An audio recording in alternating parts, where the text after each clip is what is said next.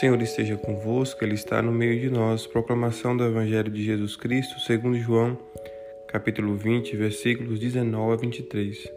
Ao anoitecer daquele dia, o primeiro da semana, estando fechadas por medo dos judeus as portas do lugar onde os discípulos se encontravam, Jesus entrou e, pondo-se no meio deles, disse: A paz esteja convosco.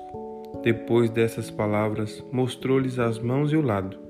Então os discípulos se alegraram por verem o Senhor. Novamente Jesus disse: A paz esteja convosco. Como o Pai me enviou, também eu vos envio. E depois de ter dito isto, soprou sobre eles e disse: Recebei o Espírito Santo. A quem perdoardes os pecados, eles lhes serão perdoados. A quem os não perdoardes, eles lhes serão retidos. Palavra da salvação. Glória a vós, Senhor. Meu irmão, minha irmã, graça e paz da parte de nosso Senhor Jesus Cristo. Hoje, dia 23 de maio, celebramos a festa de Pentecostes. Solenidade na igreja. O Espírito Santo desce aos apóstolos, preenche a igreja do vigor missionário para evangelizar. Sem o Espírito Santo, nós não seríamos capazes de levar à frente a obra iniciada por Cristo a instauração do reino de Deus, a edificação em nossas vidas. Tudo isso é graça de Deus por meio do Espírito Santo. Nós só somos evangelizadores porque fomos chamados pelo Senhor e abastecidos pelo Espírito Santo. É o impulso do Espírito Santo que movimenta a igreja, que movimenta essa igreja que nasce do coração de Jesus Cristo pregado na cruz é o transbordamento do amor de Cristo que se estende até o Pentecostes, quando ele preenche os apóstolos, os enviados, com o dom do Espírito Santo.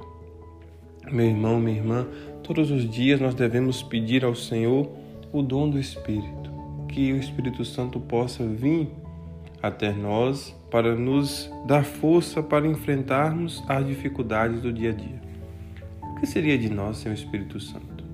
Será que nós poderíamos enfrentar tantos obstáculos? Será que nós achamos que nós vencemos as dificuldades nas nossas vidas somente por força nossa? Com certeza que não. É o dom do Espírito Santo que está ali nos dando força, nos dando a fortaleza, nos dando a ciência, nos dando a paciência, o temor de Deus, nos dando a piedade, para estarmos sempre em sintonia com o projeto de Deus. Jesus uma vez disse aos discípulos que não preocupassem com o que iriam dizer diante dos tribunais, porque o Espírito Santo iria vir e ia dar palavras de sabedoria. Como nós precisamos de palavras de sabedoria, sobretudo nesse tempo em que nós estamos vivendo de pandemia. E como diz o salmo de hoje, enviai o vosso Espírito, Senhor, e da terra toda face renovai. Vamos pedir isso hoje ao Senhor. Enviai, Senhor, o vosso Espírito e da terra toda face renovai. Renova, Senhor, os nossos corações, a nossa esperança de tempos melhores. Renova também toda a humanidade.